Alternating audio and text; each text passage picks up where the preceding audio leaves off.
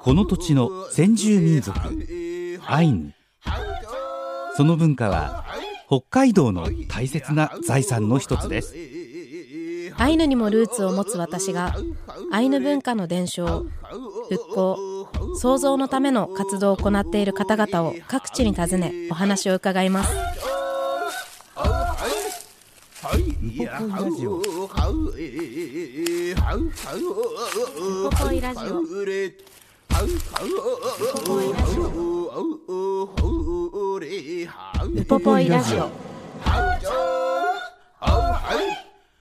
今日は2023年6月7日に大阪の国立民族学博物館で収録した模様をお送りいたします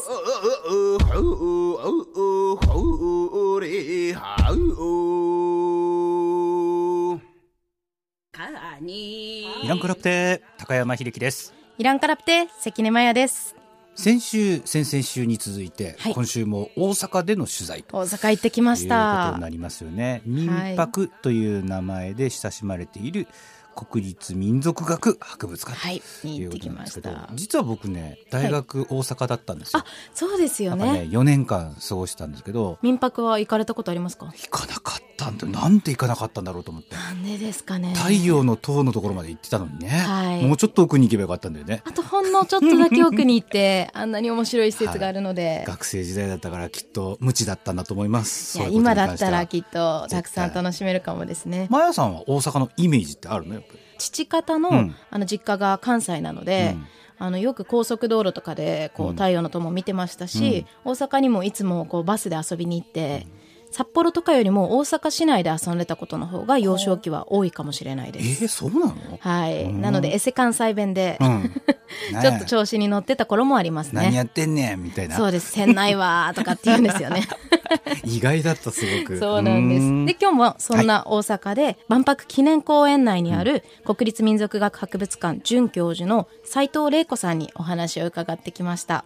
私も幼少期からこうすごいお名前も聞きますし、私が生まれる前から家族ぐるみで仲いい先生なので、そんなところもこうちょっと気にかけていただけたら嬉しいです。では早速、ぬわえんこれやなに。今週は大阪の吹田市にある国立民族学博物館にお邪魔してます、はい。そして斉藤玲子さん、はい。もう私が生まれた時からというかもう家族ぐるみでずっとお世話になっている方なんですけれども、はい。今週は主にアイヌの話もですし玲子さん自身がどのように今のこの立場というかこういう経歴をたどってきたのかも含めお話よろしくお願いいたします。こちらこそよろしくお願いします。早速なんですけど、い。もしよければ玲子さんの自己紹介をお願いしてもいいですか？はい。自己紹介。はいえーっと生まれ育ったのは関東なんですけれども、はい大学で北海道に行ってそのまま北海道に残ってしまって、生まれ育ったのは関東の？はい。えーっと生まれたのは神奈川県ですけど、幼稚園から、そうなんではい高校卒業するまでは埼玉にいました。あじゃあもう本当に関東圏のある意味都市部というか北海道から比べたらもう全然。まあでもあの埼玉の田舎の方ですけど、田舎の方はい。に住んでて、はい。きっかけとして北海道に来られたのはなぜなんですか？うーんまあなんか大学進学するときに満員電車で通学するのは嫌だなと。だから東京に行くつもりはあんまりなくて、えーまあ、北海道全然自分が育ったところと違うところに行ってみたい。なんかあのやっぱりここまでってすごく狭い世界にいるなと思ってたので、全く違うところに行ってみたいっていうのと、まあ、あの田舎育ちなんですけどまあ田舎っていうか自然があるところが好きだったので、はい。それで北海道を選びました。確かにそういう意味だったら北海道ってなんか涼しそうだし人もゆっくりしてそうだし、はい食べ物美味しそうだし魅力ありますよねそうですね。暑いところなんです。あの埼玉の熊谷の隣で、もうじゃあよくニュースとかにもなるぐらい、はい高校は熊谷だったので、もうこんな暑いところは嫌だと。じゃあもう北に行こうと、はい。で北に行ってそのはい北海道ではどのようなこう勉強を大学でされてたんですか、はい。大学ではうーんと動物と人間の関わりとかに関心があっへて、あの人類学はああの主任教授の先生はアラスカのはい。あの考古学や人類学をあの研究されている先生だったんですが私は直接その先生からもうちょっとあの授業で聞いた程度で、はい、あまり、えー、真面目な文化人類学はやっておらずどちらかというとあのサークルで、バードウォッチングのサークルにいたんです。確かに。北海道にしかいない鳥とかもたくさんいますもんね、はい。はい、だからもう週末のたびに山行ったり川行ったり。楽しそう。そういう学生生活でした、えー、じゃあどういうきっかけで今のこういう文化人類学とかに関わられるようになったんですか？そうですね。その学生のサークルの、あの夏休みに支笏湖バイトっていうのがあって、はい、で支笏湖、あの国立公園ですけれども、えー、たくさん、まあ、観光客の方とかお客さんいらっしゃるので、ね、と朝は単鳥会探る鳥単鳥会。朝早くにあの泊まってるお客さんの中で鳥見たいっていう人がいればこう30分1時間ぐらい、えー、宿の周りで鳥を見るっていう会をやり。すごい楽しそう。で昼はビジターセンターに勤め詰めてて、まあ、お客さんのガイドをしたりちょっと散策コースなど一緒に歩いたり夜は夜で外であのスクリーンを出して上映会、うん、あの自然に関するものだとか、はい、っていう、まあ、バイトをしてたんですよね。それでなんとなくこう社会なん障害教育社会教育とか博物館っていうのに興味を持ってとりあえず学生の時に博物館の実習とかは取っていたんです。はい、そんな中で博物館に勤めるのも面白いかなと思ってた時に同立の北方民族博物館ができるということで募集があって、はい、はい、であの主任教授の先生に相談したら受けてみるかいって言われて。それがもう大学じゃ4年生4年生もあの卒業間際にこの募集が出て あのちょっと東京の、えー、内定してたあの小さい小さい決まって出版社はごめんなさいしてそれでじゃあそこで選択が違ったらまた全然違う、はい、そうですね。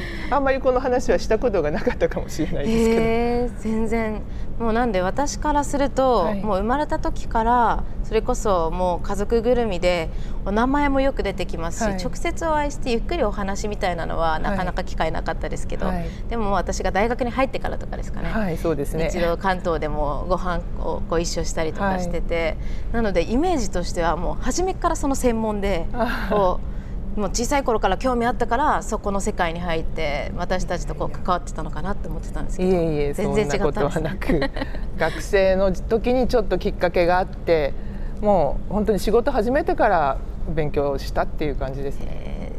実際にある意味こう入り込んでみてというか自分が初め興味というかこう関わると思ってなかった文化人類学だったりとか、はい、こういろんな、まあ、ここは民族博物館ですけど、はい、と関わってみてむしろその今までの経験と通じてきたな、生かしてきたなみたいな部分ってありますか、まあ、その自分がいたのが小さい世界だと思って北海道に来てやっぱりそうだったっていうのは分かりましたね。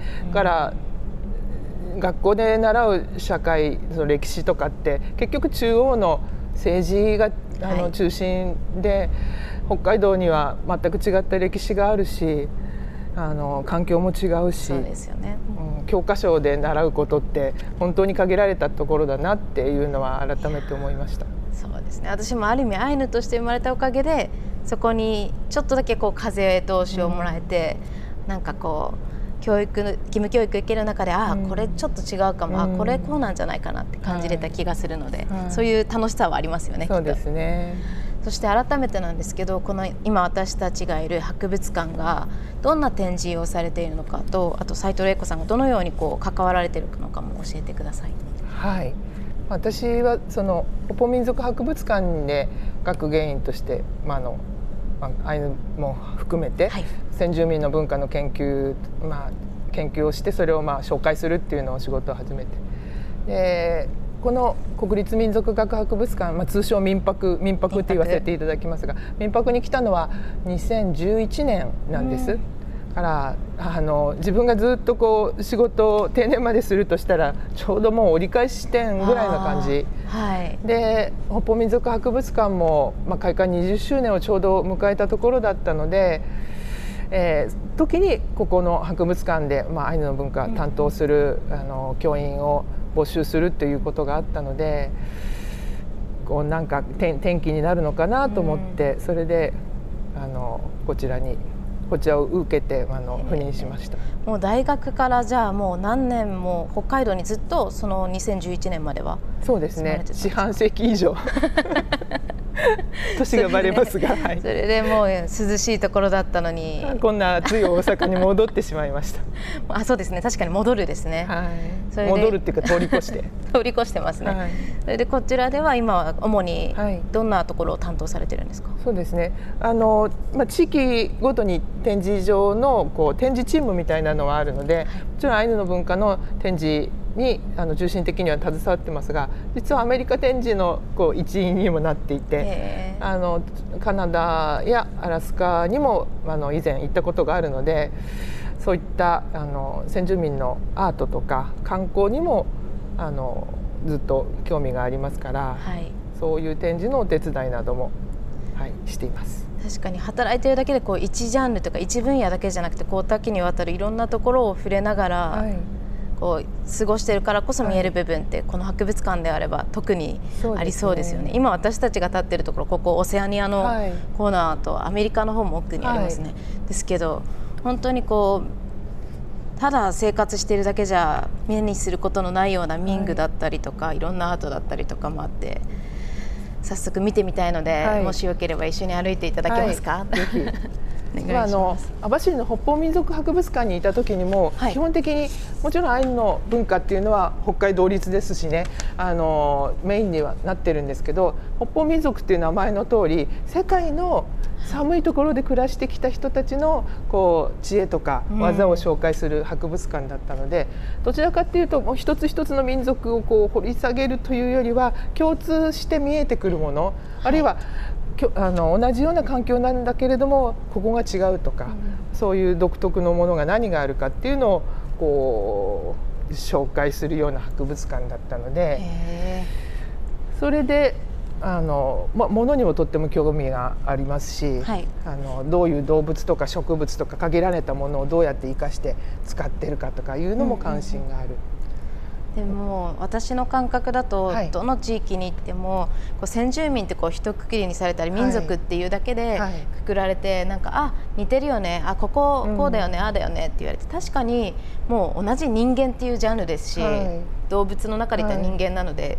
似てるような価値観いろんなものを持ってても全然それぞれがその土地だったりとか、はい、それの歴史で違う部分があるのかなと思ってるんですけど、そうですね。その北方民族博物館から今こちらに移られて、気づきというかこう面白いなって感じたことってありますか？あそうですね。やっぱり私あの北の方は詳しいけど南の方はさっぱり分かってなかったので、はい、ここアメリカ展示場ですけどね、はい、南北アメリカってこんなにあの環境も違いますしだからつなが土地としてはつながっていてもやはり環境によって全く生活スタイルがね違う。もちろん歴史、ね、先住民で言えばあの後からその植民移民してきた人たちの、えー、文化が大きく影響してるわけですからそれがどこの国の人たちだったのかによって全く違いますしね、うん、あの知らないことがたくさんありました。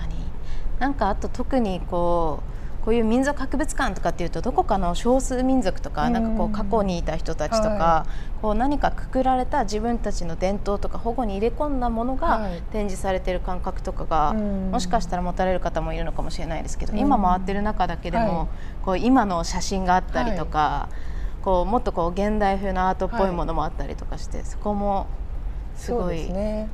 あの77年に開館してもう45年経つわけですけど、はい、以上ですね。で最初の展示の時はやっぱり、うん、あの伝統的ないわゆる伝統的な衣食住とか制御活動振興というようなことがこうなんていうのかな時点的にこう、はい、えー、まんべんなく紹介するみたいな趣旨だったと思うんですけれども2008年以降リニューアルあの各展示場リニューアルしていく中で、はい、それぞれの地域の特徴をもっと前面に出すと。現代のことをしょつ、まあ、伝えるような博物館あの、うん、展示にするということとあと例えばグローバル化の中であのその地域だけではなくてどういうあの関係が他の地域と、うん、の築かれてきたのか。まあ、できれば日本とその地域とはどういう関係があるのかっていうのを展示場の中であの紹介するようになってるんですね。だから多分最初の頃の展示を見た人とこの10年ぐらいで、はい、リニューアル後に見た人ではだいぶ印象が違うんじゃないかと思います。いやそうですよねなんでこうすごいなんですか私もこうやって改めて来るのって実は初めてというか、はい、幼少期に来た噂が家族の中ではあるんですけど、はい、でもこうなんですか何も覚えてないですし、はい、多分来たとしても34歳とかなので改めて来てみてこうなんですかね。普通に単純にいろんなものがあるって面白いな、かっこいいなっていうので、そこの一端にやっぱりアイヌっていうものがあるっていうものがやっぱり誇らしいというか。気がしますよね。はい、あすごい。そしてここにある大きい高いのがトーテンポールみたいなんですね。トーテンポールですね。うん、はい。あの開館の時に合わせて作ってもらったもの、まあ後で、はい、あの、ね、専門の先生に、ま、あのお聞きした方がいいと思いますけれども。開館の時からあるものももちろん大きいものとか残してますけれども、あの2007年に30周年になりましたからその時からもう十数年かけて、はい、あ10年ぐらいかけてリニューアルしていってますから。すごい、はい、リニューアルする時にこう心がけたこととか、はい、ここは絶対に譲らないっていうところってありましたか、うん、やっぱり今を生きる民族の、まあ、文化を紹介するってことですよね。まあ、アイヌの展示場アイヌの文化展示場なんかはそういう意味ではかなりあの大きく変わったって言っていただけるんですけれども、えー、今こうやって順路順に一緒に歩いてきてるんですけど、はいはい、アイヌの展示場すごいワクワクもう寸止めされてるのかってぐらい遠いですね。遠いんです。一番最後の方なのであの順路通りに回るとたどり着かないですなかなか。でも本当に物の数もですし情報もすごいので、はい、これ一日で回りきれないぐらいね。そうですね。実際にやっぱり私の中だったらあの前にもお話したかもしれないんですけど博物館といえば道外は民泊っていうイメージがあって、はい、それはやっぱり私の地元二豚にっていうところが、民泊とずっとこう関わり合ってきて自分たちのものがある意味こうコレクションされてたりとか、はい、収蔵されてたりとかあとはこう関わり合ってそれぞれが実演だったりとか関わり合ってたからこそ、こう常に名前が出る博物館であってでもそのぐらい私の地元含めコミュニティとこう信頼を築いて関係し合えてる博物館って私の中では理想の一つでもあってなんでそこを実際にこうやって訪れることができて しかも解説付きで嬉しいです、ありがとうございます。ヨーロッパコーナーですね、ここが、それが割と珍しいって言われますね、はい、ヨーロッパの展示コーナーがあるっていうだけで、ヨーロッパの方がヨーロッパの研究者とかが来て珍しいって言いますね。はい、やっぱりヨーロッパってどちらかというと。先ほどおっしゃったように先住民の展示があるわけではないのでここは。先住民だけではないのでそれぞれの地域の文化を紹介するっていう展示なので。民族っていう定義？ですね、きっと、はい、それは私もたまに聞かれるんですけど何も答えられなくて、はい、でもどう思われます？あの今はやっぱり民族ってももちろんそれぞれのルーツだとかもありますけれども、まあ、文化の違いも一番はもう最近だったらアイデンティティの問題になってるのかなと思います。はい、自分がこの民族に、まあの一員だっていう思いがあるかないかでもう民族の、まあ、別があるのかなっていうふうに思いますね。貴族というか、なんていうんですかね、意識ですね。はい私もよくこうこの場でもですけどアイヌとしての関根マヤとしてい。ろんな立場をいただく中で、こう私はアイヌでもありますし、はい、日本人でもあるだろうし、はい、父方たどれば奄美の方にもルーツあったり、はい、いろんなところにあって、はい、今の私がいて、はい、その中でこう民族っていうアイヌの部分を切り取られて、うん、こう見せられることっていうところをたまに考えたりするので、うん、なんですごくこのなんだろう変にここは何民族の何コーナーとかじゃなくて、うん、その地形とかをある意味こう包んで包括的に展示されてる方法って今、もうパッと見てるだけですけどすごくためになります。そうですね。もうそれぞれの地域のなんか特徴をまず面白く楽しんでもらえれば、うん、感じてもらえばこの博物館ってほとんどケースに入ってないんですよね。いや思いました、はい、露出型の展示なんですね。はい、そうですね。確かにショーケースとかで囲われてるわけじゃなく、はい、もう間近で生で見れますね。そうなんです。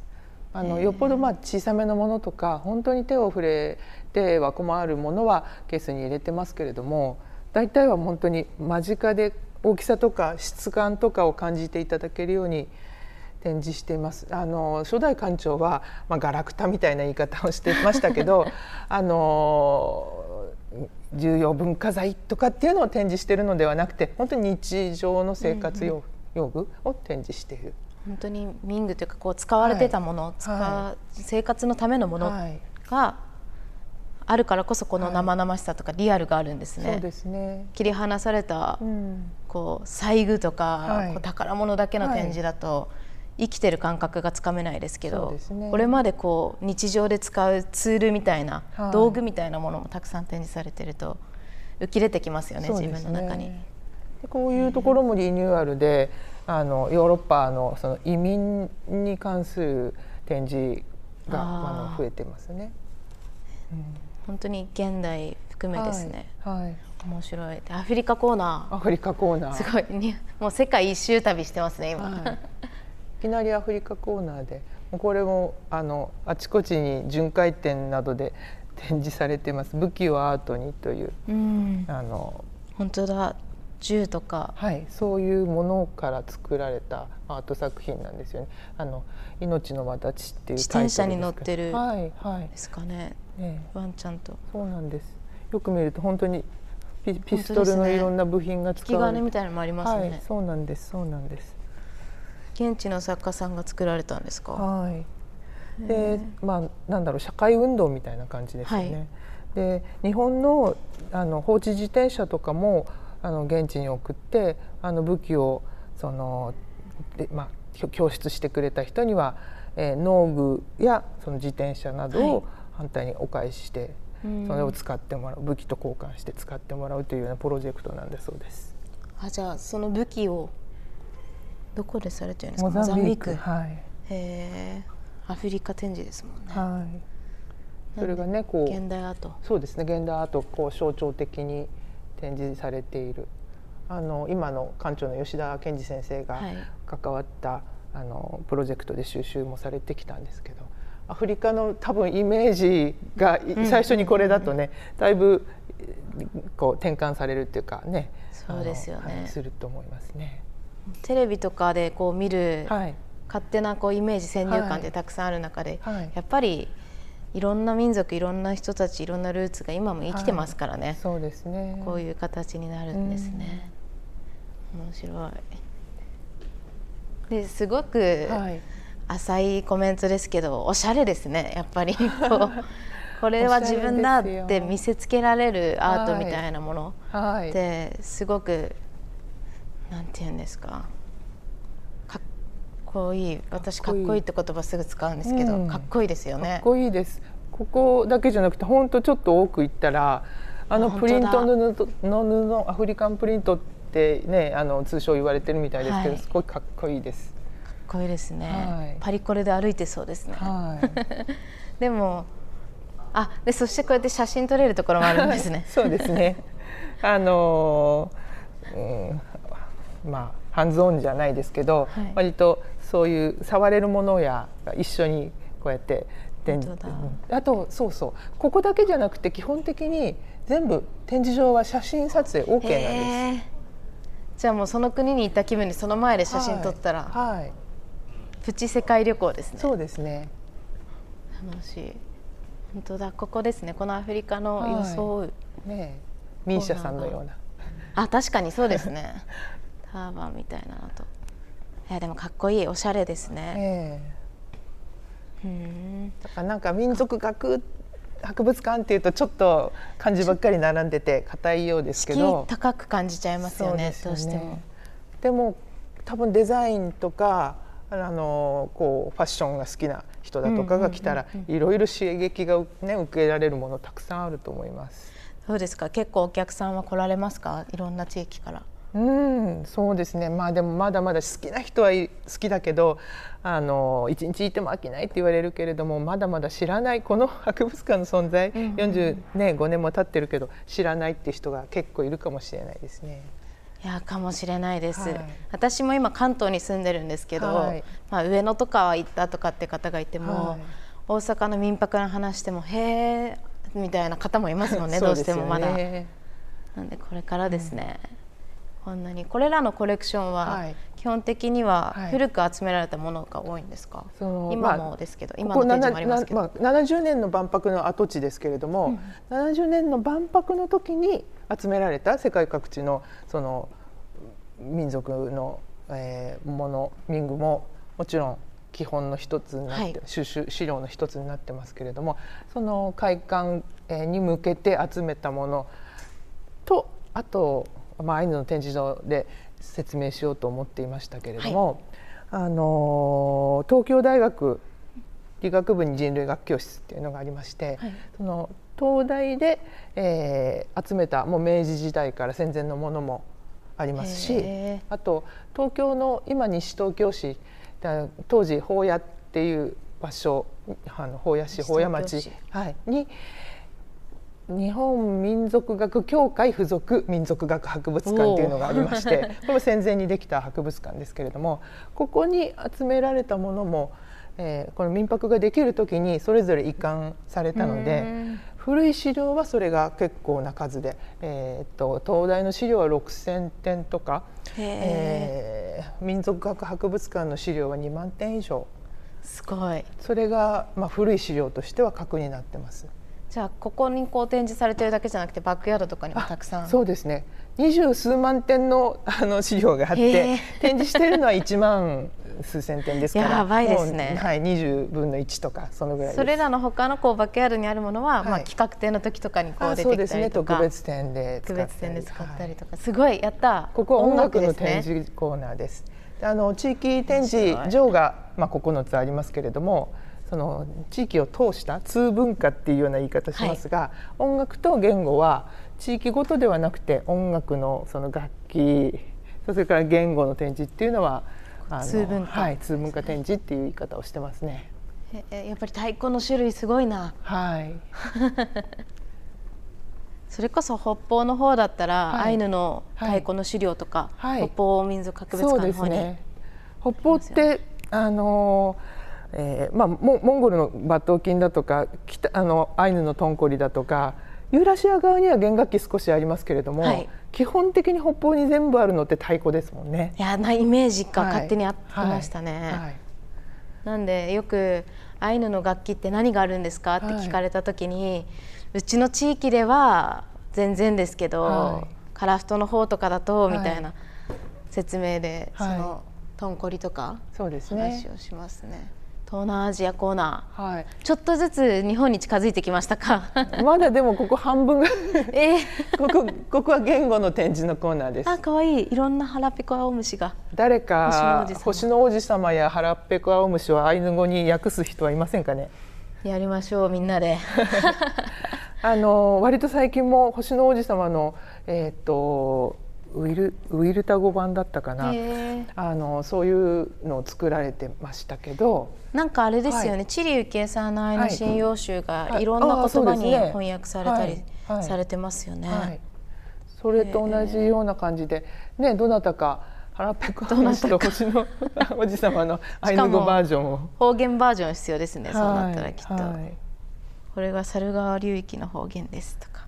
ねこれたくさんありすぎて本当はちょっと今日休館日なので電気入ってないですけど、はい、茅野茂先生があのアイヌ語でこのアイヌ語のあの語順はこうですよってお話してくれるようなものがあったり。するんですけど今日はじゃあこの言語のコーナーでは、はい、アイヌの言葉も、はい、アイヌ語も見れるんですね。はい、そうです。文字の系統樹とか。そうですね。面白いですよ。あのあとは人気があるのは桃太郎の地域ごとの。今日すみません。おお音声聞かせられないのですがいろんなところの方言、はい、はい、昔々がそれぞれ、ね、はい、違う。大阪の若者言葉とかね、うん、めっちゃ昔のことやねんみたいな、うんうんうん そういうしかも、はい、古く話されてるのと現代の言葉でまた全然違ったりしますよね。はいはい、なんでなんか日本って言えばこう民族イコールアイヌってイメージを持つ方って多いと思うんですけど、実際にはもっと深掘ってみれば各地域に伝わってる言葉があって、食べ物があって、文化があって全然その民族っていうカテゴライズで言ったら私の中ではアイヌだけじゃないんですよね。ただそれらをこう知ってもらうきっかけとして分かりやすく、ある意味先住民族とされているアイヌから入るっていう入り口作りができるかなとかって思っていて、それが広まればもうえ自分のあのばあちゃんが言ってるあれって何なんだろうとか、もっとそれが自分ごとになっていく気がしますよね。そうですね。デザイン。あここは企画展示をするスペースなんです。で今ちょっと企画展示あの空いてるやってない期間で、うん、来月になったら小さいあの狩猟ハンターの世界っていう展示をするんですがあとまた秋には北西海岸先住民カナダの北西海岸先住民の、はいねはい、展示します。それ場所がこの企画展示場なんですね。すごい広いですね。はい、であの展示をしてない間はあの過去の特別展のポスターとか、あの図録を見られるようなそういう休憩スペースみたいになってます。おそらく子供の時に来たというのはこの時期だったのではないかと思います。ね。この2004年とかだと思いますわ。はい。はい、これでもばあちゃん？じゃなさそうじゃないですか？茅野玲子さんかな？玲子さんかもしれない。はい、ばあちゃんだってじゃないですね。これが2004年の時ですもんね、はい、私が5歳の時特別展、はい、アイヌからのメッセージものづくりと心、はい、実際にこの時はじゃあ二部谷だったりとか北海道から作り手の方も来て、はずですね。私もここに来る前ですけど、大塚和義先生が、はい、今名誉教授の大塚先生が。いらした頃でこれそもそもあのアイヌ民族文化財団、まあ、はい、当時はアイヌ文化振興研究推進機構の工芸品展で、うんうん、えー、道外会場っていう形で2003年度にやった展示なんですよね。へじゃあやっぱ私まだ歩いてるぐらいですね。そうですね。多分ね、四歳になる前ですよね。多分そうぐらいかな。四、ね、歳、あちょちょうど四歳ぐらい。四歳。ぐらいですかね。じゃあ本当にこうまあ1977年以降、たびたびこういうイベント企画展でも、はい、アイヌっていう、はい、こう、まあ、北海道からいろんな人呼んだり関わりがあるんですね、はい、そうですね。はいその後は2011私が赴任した2011年に、はい、あのアイヌの展あこっちだあこっちだごめんなさい。あこれです、ね、すごいい。っぱいやっぱり企画展の数がすごい、はい、これはあの、はい、ドイツの博物館にある資料をまあ、里帰り店のような感じ、うんうん、なんか聞きました、はい、私まだ中学生とか小学生ですけど、はいはい、これも特別展千島からふと北海道、ね、アイヌの暮らし、ドイツコレクションを中心にって面白いですね。えーえ。ー、各あの特にヨーロッパやアメリカにロシアに、あの明治時代に、まあ、アイヌの、えー、民語のコレクションがありますから当時割と何年かにいっぺんは海外からそういった資料を借りてきて展示をするっていうことをやってましたね。もう今一通り大体終わったかな。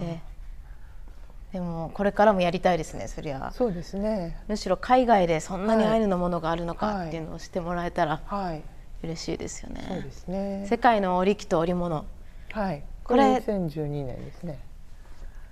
この時にも多分あのだと思いますね。私、はい、来たんじゃなくて木を渡したりした気がしません、うん、と織り機を多分えーと、この時ね担当されてたもう名誉教授ですけど吉本忍先生。アイヌの方もあの展示はしていました。へはい。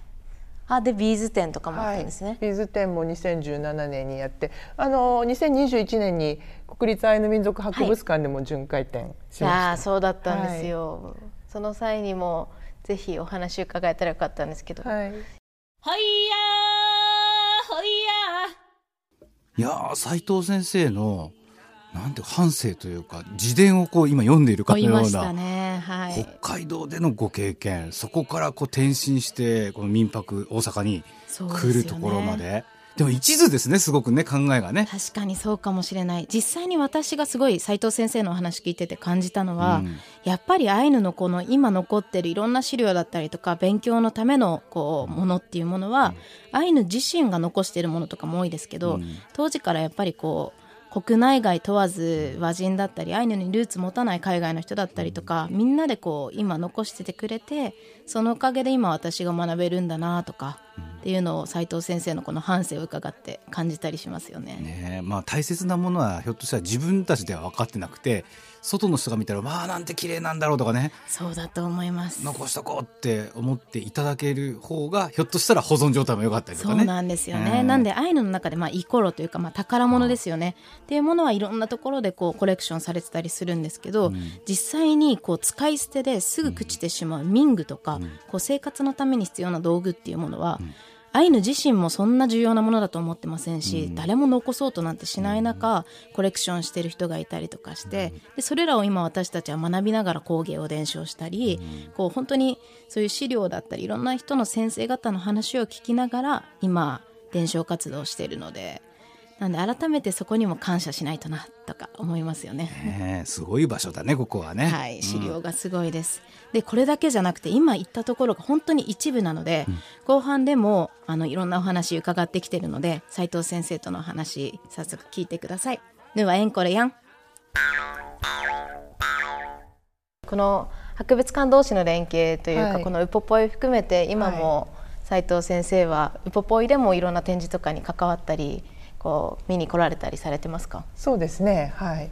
あの去年えっ、ー、とイコロベカリで。はいイコロベカリで、はい、展にも結構たくさん民泊の資料がはい展示されています。あこれでですよね。ねあのまやさんがインタビューにこれ私出てましたよね、はい、確か、はいはい、写真にはいないのか？写真にはいないですね。でもこの時に確か、はい特別展しゃべる人、はい、言葉の不思議を科学する、はいはい、そうですねトーキングヒューマンここで私が確か私の育ったルーツだったりとか、はい、私を形成している言語がどういうものなのか、はい、日本語をこう基本的には母語というかこう自分の感情を伝える言葉としてますけど、はい、小さい頃からアイヌ語を聞いていて、みたいなお話とかを時系列で自分の人生をタイムテーブルにして、でなおかつアイヌ語をこう話したり活動しているビデオみたいなのを展示していただくみたいな、そうですね。たくさんの人があのそういうふうに語ってくれたのでこうずっと流れているというよりはいろんな人がこう交代交代に流れるような映像でしたけど、はい、えー、私来れてないんですよこの時直接。確かまだ来てくださいって言っていただけたんですけど見れなかったんです。でもこうやって日本国内って言ってもいろんな言葉をこう使って、はい。はい、そうですね。来てる方いますから、ね、展示の時は手話も含めて言言語っていうことでね、あの展示されてましたそういう意味でなんかさっき白々しく「いや初めてです」とか言いましたけど、お世話になってます。ごめんなさい、南アジア展示場でやった。近づいてきました。でもまだまだアジアの展示も多かったですもんね。半分ぐらいです。へえなんか、はい、それこそあの入り口のところにもありましたけど、はい、これは同じなのか違うのかっていう導入があったと思うんですけど、私からするとこう、勝手に、なんかこういう南アジアとかの文化全部が同じように見えるなって見えちゃうことがあるみたいに多分外から見たら誰しもがそうですよね。こうアイヌっていうのも地域によって全然言葉も作ってるものとかも特徴がある宗教だってヒンズー教があり仏教があり。そういうはずですよ、はい、ですよね。秋秋にヒンズー教の展示があります。でこの南アジアはえっと大きく例えばインドインドとかネパールとか、はい、あちあちらの展示ネパールの展示パキスタンといった南アジアあの展示ですけどやっぱりねすごく広いし人口も多いところですからね。この展示場もとっても広いです。面白いですね、はい、これ本当に一点一点見ちゃってたら、はい、日がくれあのくれる。何日行っても飽きないと思います。飽きないですね、はい、やっぱりこんだけ直接見れるのがまたいいですね、はい、そうですね。ショーケースに入れられてたもの自体もちょっと寂しそうですもんね、はい。なんかそれこそこんなこと覚えていないんですけど、はい、あのそれあの二部谷の方で日高いぶりの震災があった時に、はい、震度6強でやっぱり町立の博物館も板、こうお盆が壊れちゃうとか、っていう時に、あの自分が作った作品が壊れてるのをあの展示されてるのみんなに見られるの疲れたよなって言って巻きにしてる人がいたんですよ。でもあでもこうものっていうものが生きてるってこういうことだなみたいなこうやってつながってってそれが火になってエネルギーになって回るんだなっていうのをある意味その震災のおかげで生でこう実感したなっていうのがいろんなものが壊れてるっていうこと。まあ疲れたよなぐらいな感じで笑ってるのがあってああそっかって思いましたね。東南アジア来ました。はい。これらって音声ガイダンスみたいなのもあるんですか、はい、ありますあります。あのこういうあのマークついてるところは電子ガイドって言って、はい、この番号であの短いまあな短い1分から3分ぐらいのあの動画を見ながら解説を聞くことができます。番号が振ってありますよね。黄色いマークがついてる。ついてますね。はい、で今これがあの携帯スマートフォンとかでも聞けるようにあのあ QR とかがありますね。はい、はいあの QR コードであと、えっと、今に日本語と一部に英語がついてるだけですけれども多言語対応にもなってます。いつかアイヌ語もあるといいですね、はい、アイヌ語もできるといいですね。それは皆さんに協力をしていただかないと。楽しみです。はい。へでね、今今日休館日なのでお音映像とかが流れてないですがそれを見てたらさらにね時間がかかるというか。で解説まで聞いちゃうと。はいはい、あの一週間ぐらいいないとダメかも。いや 本当ですね。はいでここら辺来たらやっぱり、はい、ある意味その勝手に似てるなって感じるような生活様式とか民具みたいなのも見えてきますよね。はい、こういう旗織りとかもそうですね。えー、また腰旗とはちょっと違いますけど、はい、でも同じように縦糸横糸で、こっちは腰旗ですよね。本当ですね。インドネシア、うん、えー、面白い。似て作り方とかは似てますけど、はい、全然違いますよね。はい。深掘っていくと、うん、すっごい派手な車がある。はい。これ乗り物文化。はい、乗れますよ、後ろから。本当ですか、はい、ちょっと乗りたいな。あ、こっちはダメだった。はい。これって誰が来ても普通普段乗っていいんですか？はい。ごめんなさい、ちょっと失礼します。これ古い車なんですか？そんなに古くはないんじゃないですかね。面白い。の開館以降には95年収集ですね。95年でも私よりはあちょっと古い。古い私より。へえ。あ、ごめんなさい。はい、あれですね。はい。絶対子供と来ても楽しいですね。はい。から親子で来ても遠足とかね修学旅行のあの子供たち学生さんたちも喜んでます。やっぱりお子さん多いですか？その地元の、はい、そうですね。多分多分国設もこう小学校とか多いと思いますけど、はい、あの結構毎年のように、えー、中学校高校で北海道に修学旅行に行く前に熱心な学校は事前学習っていう形で民泊に来てくださって私も本当に短い講話をしてっていうことがありますね。はい、そうなんだでもやっぱりそうやって地域にそこが根付いてて、はい、幼い頃から触れることができるってすごい大きいですよね、うん。はい、私も博物館で走り回っていつも怒られてたんですけど その記憶のおかげで今ある気がしますね、えー、全然関係ないですけどうちにこれありますわ、はい、たこ焼き置くやつだと思ってました。このゲーム。はい。なんていうんですか？チョンカックっていうんですか？えっ、とね地域によって名前が違うんですけど、はい、知らなかったです。この、うんたこ焼き一つ一つ置くみたいにくり抜かれてる板なんですけど、はい、私これ本当にただたこ焼き置き機だと家で思ってました。あこんなゲームがあるんですね。ゲームですね。ボードゲームってそうボードっていうかこの中にあるコマみたいなのをえっ、ー、となんだっけ写しながら取ってってえー、ちょっと頭脳ゲームみたいな感じだったと思うんですけどね。面白い。全然知らなかったです、うん、これ覚えとこう、はい、家にあるのゲームだったんだあれ、うん。食器だと思ってました、そう。それこそネットで検索したら遊び方とかも結構詳しく出てきます。へえちょっと後からゆっくり見てみます、はい、写真撮ってみよう、ありがとうございます、ね、いえいえいえ。あの音も鳴らせます。へえほん本当はいつもはここであの民泊の職員が見本のようにあのリズムを取りながらこう鳴らしますっていうのをやってる映像で流してるんですけどね聞き。たいはい。あ、これはあれこっちの方がいい音する。いいですか？やってみてはいいいですよ。真ん中叩いて。響きましたね真ん中叩いて。真ん中ですねちょっと待ってください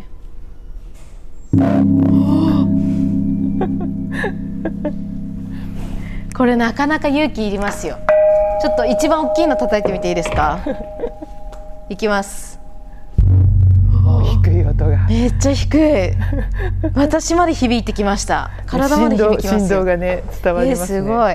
これ直接叩けるんですか？いつ来ても？これ叩いていいあのハンズオンのコーナーですから。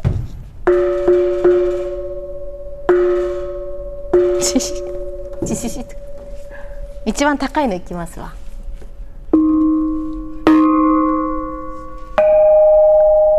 こっちの方が高い感じる。こっちの方が、うんうん。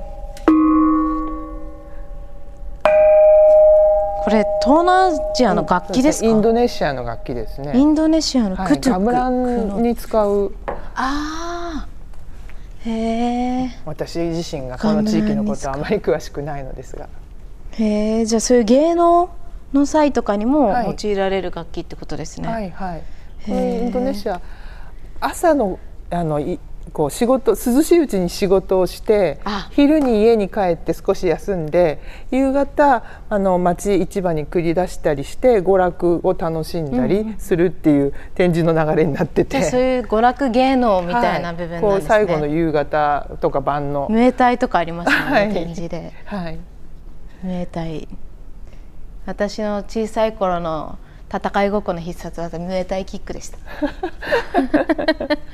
よくばあちゃんのベッドの上ではい、戦いばっかしてましたね。そうですか。へえ。でもこうやって直接触れるのはやっぱりいいですね。そうですね。それもやっぱりあの一時ハンズオンだけのコーナーを作ってた時期もあったようなんですけど、これはリニューアルの時に大体各地域でできるだけまあ触れるものをあのあるいはて体験できるようなコーナーを作りましょうという目的でやりました。ここからが東アジアのコーナー朝ではい、朝鮮半島の文化になってます。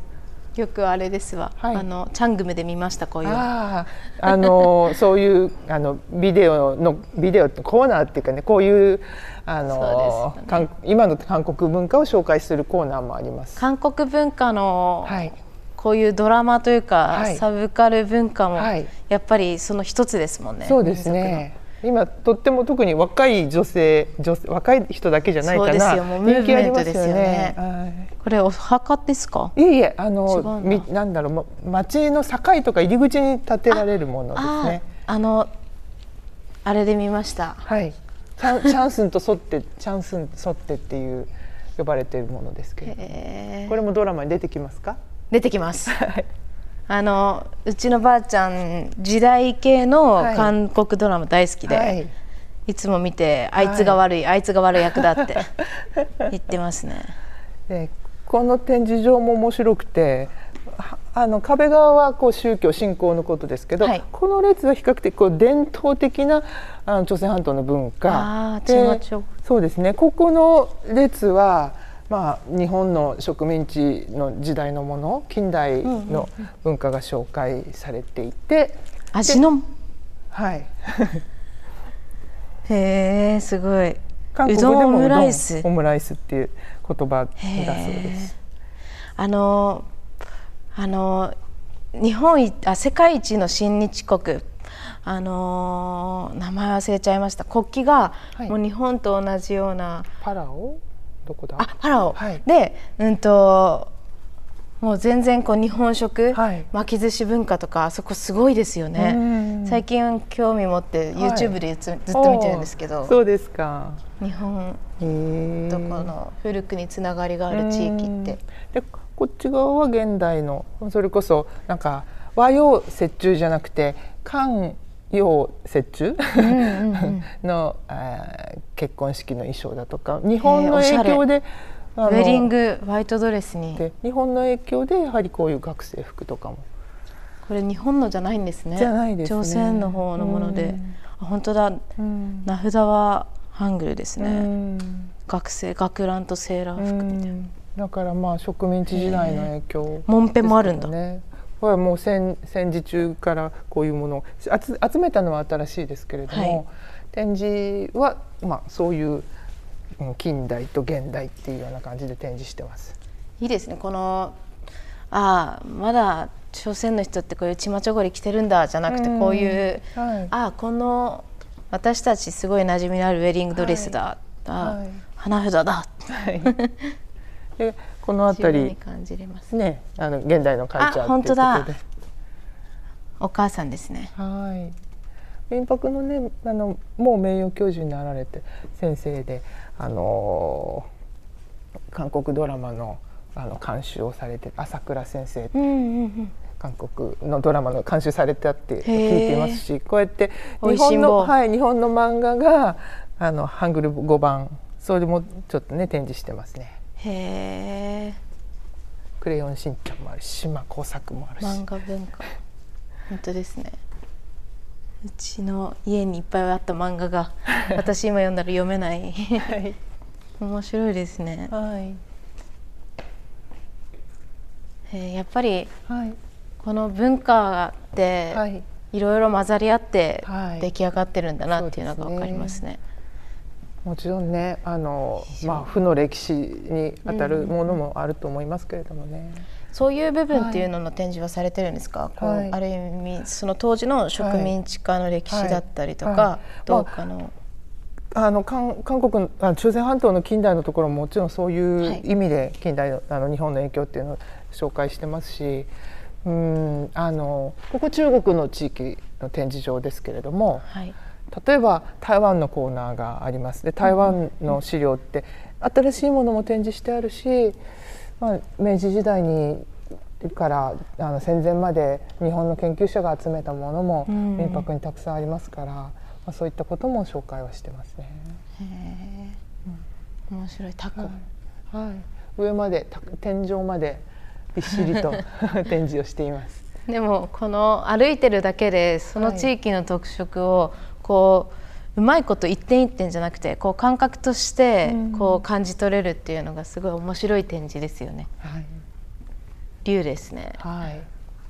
でだから中国のもちろんこうメインにはねあの少数民族と言われる人たちのさまざまな56、はいごありますよね。はい、の全部は展示できてないですけどそれぞれの地域のこう民族衣装が展示されている一方で一番多いのはやっぱり漢人、漢。えーはい漢漢人とまあ華僑も含めて、と海外に暮らす漢人あの、まあ、中華中国系の人も、はい。えー紹介しては。い紹介しているコーナーですね。うん。もうそれ一部が文化になってますからね。はい。日本でももうチャイナタウンというか、はい。もあればそことは全く関わらないですっええていう方もいらしたりとか。世界中のチャイナタウンの写真が展示されて、えー本当だ。はい。は韓国のチャイナタウン。日本の私の住んでる近くのはい、横あ浜。は、でも横浜のチャイナタウンっはい。てすごい韓国のチャイナタウンに似てますうね、ーんあのここの展示場をリニューアルするときには民泊に陳さん陳天智さんっていうはい。横浜の中華街の出身のけんあの教員がいたんです。へえこの間中華行った時に、はい。あれ聞きましたわなんで「服」っていう字を反対にして四角に、はい。四角なんていうんですかこのひし形正方形にはい。服を反対向きに飾るのかを中華料理屋さんはでい。知り合いが聞いてくれて、服っていうのがもともと来るっていう意味があってそれを反対向きにしてうん。展示することで、まあ、服が来るっていうのでこ反対にしてるっていう話をえしてくださってましたね。なんでこうね自分が得た知識をここであつながったって感覚が今嬉しかったですね。はい でも絶対誰かしら何でもありますよね。はいこれなんだろう？って家にあったけどこれなんだろうとか、ええあテレビで見たこれなんだろうみたいなのがここに来たらちょっと解けるというか、そうですね。はい。これだったんだってありそうですね。すごい。でもアイヌコーナー遠いですね。なかなかたどり着かない。もうちょっとです。この東アジアの展示コーナーのちょっと一一角みたいな形でこれ中央北アジアっていうのが挟まってます、はい、でもここも中央アジアもう多分面積的には一番広いあの、うん、対象地域はね広いんじゃないかと思いますね。ここにじゃあロシアというかシベリア、はい、入るんですか？そうですね。ユーラシアの北ってことです、はい、はい、最初のコーナーは中央アジアの展示でもこの帽子とか靴はこっちの壁こっちの壁が中央アジア真ん中がモンゴルこちらが北アジア、まあ、シベリアの,、あの民族が。大体はそういうあの分け方で展示されてますけれどもこう隣り合う地域でもねだいぶこう変わっていくのが分かるかなと思います。作り方もですし、はい、材料も文様とかも違いますね。で、ねはい、でもやっぱりこの何ですかじゃあアイヌとまあ、サハリン、はい、違いなんだって言われたら文様はやっぱ似てますよね。はい、そうですねあ見たことある誰かがやってる文様みたいなのが普通にあったりしますね。はい、ねカザフスタンのた、まあ、鷹狩り鷹城の、えーまあ、マネキンですよね。カザフスタン。はい。面白いな。食べ物の展示ってあるんですか？食べ物はね こういうあの、まあ、レプリカと写真だけですけどね、はい、映像はあるかな。食べ物か。はい。あこいつこういう系の楽器ありましたね。家になんか誰かに多分交流の時にもらったのかな。あそうですか。へえでああいう首飾り。はい。装飾品、はい、ありますね、うん、面白い。大きな織り機もありますし。結構本当になんだろう受け入れようとしたら体力がいりますね。はい。でここまでが中中央アジアの展示ですね。ここからモンゴルの展示です。ソーラーパネルとパラボラアンテナ。現代のゲル。現代のゲルです、ね、ゲルってこう古いイメージ持っちゃいますか？ら、ね、はいあゲルも入れるんですね途中まで、ちょっとあの入り口だけですけどね。現代のゲルって面白いなソーラーパネルついてて。はい。あのこのゲルを使ってた方の家財道具一式収集してきたんだそうです。へ中にベッドも棚もあって、はい、電気もあって、はい、鏡に写真立て、はい、薪ストーブ、えー、あのあれあるのがいいんですね。灯油タンクあるのいいですね 中入ったらなかなかね快適そうだし。快適そうですよ。あの家具類がみんなあのペイントが可愛いですよね。可愛い、うん、柱一本一本に細工されてますよ、はい。はい、今流行ってるグランピング？みたいななんて言うんですか？もう普通に住みたい、うん、住みたいですよね。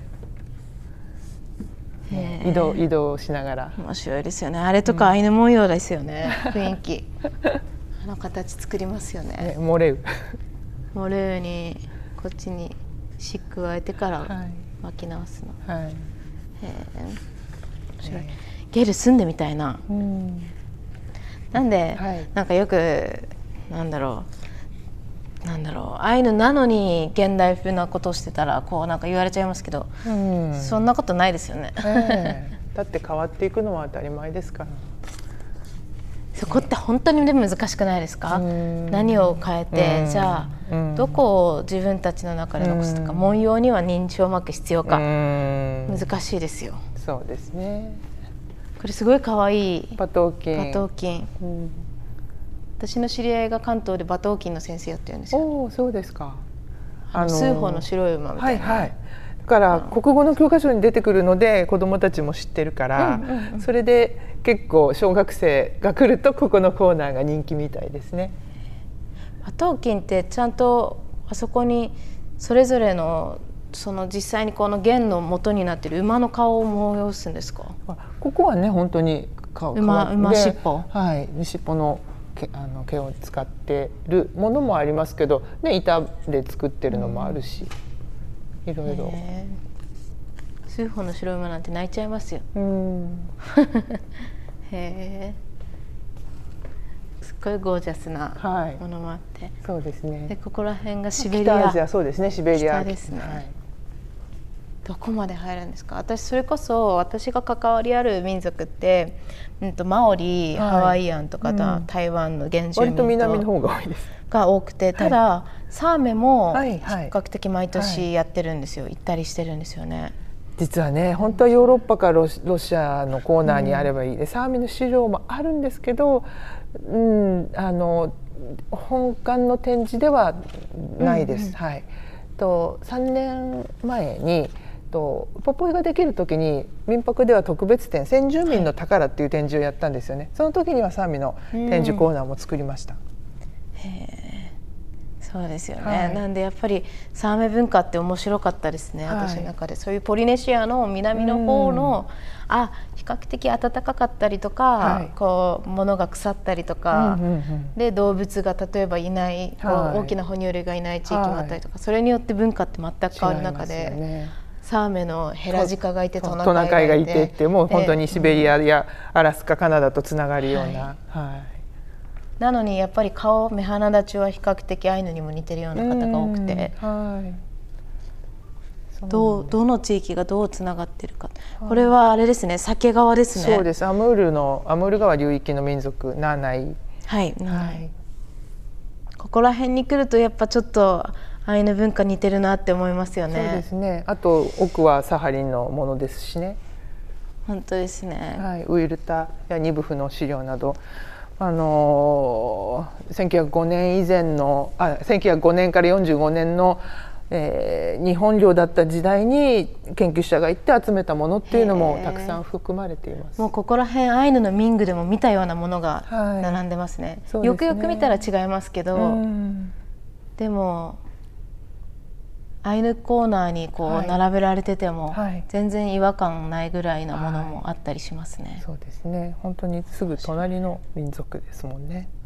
やっぱりそうなってくるとどこから何をもって言葉なのかうん。風習なのか使ってるものなのか住んでる場所なのかとか民族っていう定義をそれぞれがこう持つってすごい持つというか考え続けたりとか、はい。どうやってじゃあお互いがこうそれを生かし合うのかってすごい大切なことかもしれないですね。そうですね。まあ多分接触するところに、うんうんあの自分と他他の民族っていうのは何だろうって考えるあの。そうですね、はい、自分たちだけで暮らしてるっていう人たちは、まあ、昔からもちろんいないですけど、交易などをしてたんでしょうがやっぱり接することでより意識するようにはなりますよね。接することで生まれる文化とか、変わっていく部分っていうのもありますもんね。そうですね。そしてやっとこの アイヌの文化の展アイヌの文化のところに来ました。はいなので来週の回でまたアイヌの文化をやっとですね 詳しく教えていただきたいので来週もお付き合いお願いします。はい、こちやらこそ。今週はもうもうなんか世界一周旅行、はいお付き合いありがとうございます。いやいらいけれ。いやいらいけれ。また来週もよろしくお願いします。よろしくお願いします。